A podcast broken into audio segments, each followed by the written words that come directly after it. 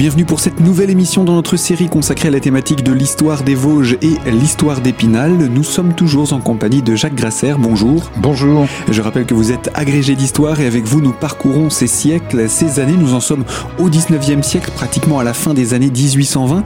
La ville d'Épinal euh, profite de la paix et se reconstruit petit à petit. De nombreux bâtiments euh, sont construits, bâtiments importants, etc. On les a détaillés lors de notre dernière émission avec vous. Et euh, ce que ça dénote, ça dénote d'un regain de dynamisation pour cette capitale vosgienne? Oui, tout à fait, mais je pense que c'est surtout l'effet de, l'effet de la paix hein, qui permet de dégager, en particulier de, pour l'État ou les administrations, permet de dégager euh, un, un, certain nombre de crédits. Parce que ça reste quand même une ville une ville ancienne, hein, c'est enfin une ville ancienne, une ville en partie reconstruite à partir du XVIIe siècle, mais euh, les, les récits que l'on en a euh, de la première moitié du XIXe euh, montrent que c'est une ville encore euh, dont on ne peut pas imaginer aujourd'hui tout à fait la physionomie. On parle de rues encombrées, de, de puanteurs, d'animaux qui divaguent dans les rues, cochons, poules, etc., les oies, etc., des tas de fumier aussi dans, dans les rues. enfin bon, bref, c'est une vision au début du 19e siècle qui est pas quand même quelque chose de Très salubrité totale. Hein. Alors ça va s'améliorer évidemment au cours du siècle et au cours de ces, au cours de ces constructions. Mais il ne faut pas oublier aussi que euh, c'est seulement euh, à la fin de la monarchie de juillet que l'on va construire un abattoir moderne, que l'on va construire d'ailleurs à côté des casernes de Comtade, hein, là où il y a le gymnase du collège Clémenceau aujourd'hui. Et donc c'est jusque-là, donc jusqu'au milieu du 19e siècle, on a, les on a deux abattoirs épinal qui sont en pleine ville. Hein. on, a la, on a la grande tuerie euh, qui est du côté de la rue Raymond Poincaré aujourd'hui, donc en aval de la ville pour que tous les effluents fichent le camp chez les voisins, du côté de Denieville. Hein. Et puis on a la petite boucherie, comme on l'appelle, il y a toujours la rue des petites boucheries, hein, qui se trouve donc en bordure du, euh, du petit bras de la Moselle, hein, le, le, canal, euh, et donc là où on tue les petits animaux. Alors les gros animaux d'un côté, les petits animaux de l'autre. Alors il faut imaginer qu'on fait ça en plein air. Euh, donc imaginez le, le spectacle, c'est pas quand même quelque chose de, de très agréable, de très, de très ragoûtant. Et puis aussi, il faut pas oublier que on a aussi les, on a aussi les, les, les teinturiers hein, euh, au bord de, la Moselle. On va d'ailleurs voir éclore une teinturerie célèbre à Épinal euh, sous la monarchie de Juillet, la teinturerie Bertrand. Euh, teinturerie Bertrand, les anciens spinaliens s'en souviennent encore puisque elle a fermé il y a une quarantaine d'années hein, seulement. Euh, donc c'est toute une dynastie de, teinturiers. Et puis les tanneurs, hein, les tanneurs, c'est le teinturier et tanneur, c'est quelque chose là aussi qui est pas très ragoûtant. Hein, c'est bon voilà. Donc il faut aussi imaginer ça. Il faut imaginer euh, les odeurs, il faut imaginer les bruits, a pas d'automobile bien entendu, mais on a d'autres bruits, hein, bruit des, des, animaux, etc. etc.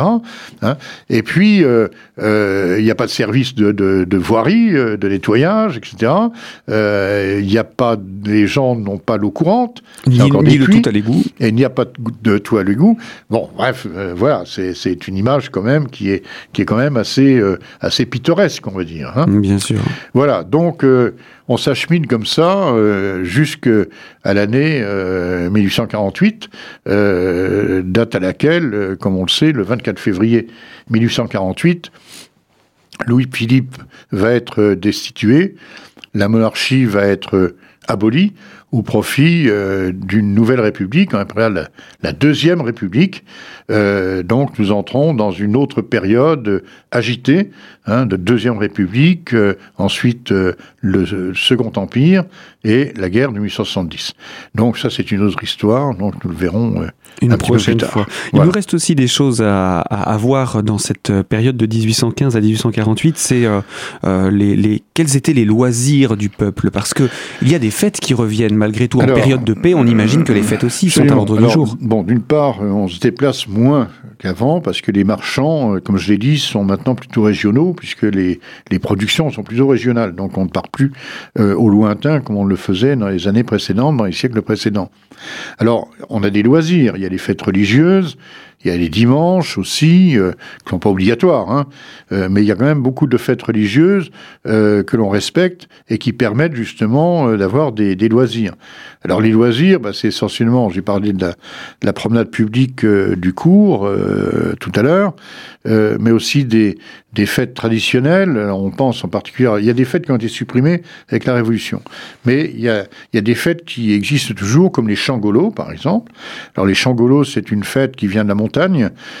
C'était traditionnellement le vendredi euh, avant Pâques, hein, le, pour les chrétiens le vendredi saint, euh, ça marque en fait Pâques, c'est toujours la période, quelle que soit la date dans le calendrier, qui marque quand même le, la fin de l'hiver, le début du printemps, et c'était le moment dans la montagne où euh, la neige euh, commençait à, à, fondre dans les, dans les champs, euh, en particulier le long des, le long des, des, des coupures ouvertes par l'homme à la hache, pour pouvoir justement euh, fumer euh, les prés, c'est-à-dire faire en sorte que l'eau circule dans des, dans des rigoles, dans les prés, de façon à hâter à la fois la fonte de la neige et aussi à hâter la pousse de l'herbe nouvelle pour euh, les animaux.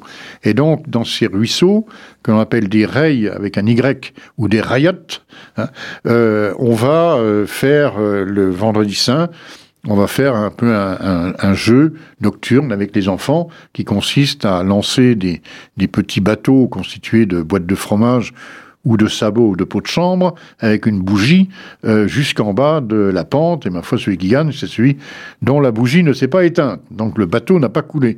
Alors on a amené ça à Épinal. Et on a une, fête qui se déroule euh, donc dans ce qu'on appelle la Grande Rue, rue de l'Hôtel de Ville, la rue Général Leclerc aujourd'hui dans la mairie. Euh, donc on a un ruisseau naturel qui passe par là depuis la, depuis la source Saint-Goëry. Et on va donc ce vendredi-là euh, demander aux enfants de confectionner des bateaux de toutes sortes pittoresques hein, qu'ils conduisent avec une corde euh, pour présenter leur chef-d'œuvre. On fait ça, c'est une fête nocturne qui annonce les festivités de, festivités de Pâques. Alors c'est une fête qui s'est conservée euh, jusqu'à nous maintenant, même si on ne le fait plus un vendredi. Les traditions se perdent, mais pour des raisons commerciales, c'est plutôt un samedi après-midi. Bon, enfin, voilà. Et, euh, et puis pas, pas le samedi avant Pâques. Généralement, c'est un peu n'importe quoi. Mais enfin, c'est comme le carnaval euh, qu'on fait après le Mardi Gras. Mais enfin, voilà, ça c'est des problèmes importants. Hein. Je ne sais pas si on y reviendra, mais je pense que c'est très important de conserver les traditions, en particulier les traditions des dates. Hein. On ne fait pas le 14 juillet, le 15 août. Hein. Oui, on par exemple, pas, effectivement. On ne fait pas Noël à Toussaint. Donc je crois qu'il y a d'autres dates plus modestes qui nous appartiennent et que l'on devrait, qu'on devrait euh, respecter. Et qui sont purement régionales, hein, c'est ça que vous voulez dire Oui, tout à fait, et qu'on devrait respecter. Euh, voilà. Eh bien, nous avons parlé en tout cas là des fêtes célébrées donc euh, au 19e siècle sur le territoire d'Épinal. On n'a pas parlé des loisirs par contre et je vous propose, euh, Monsieur Grasser, qu'on puisse se retrouver dans une prochaine émission pour évoquer cette thématique des loisirs à Épinal et dans les Vosges au début du 19e siècle. À très bientôt pour une nouvelle émission.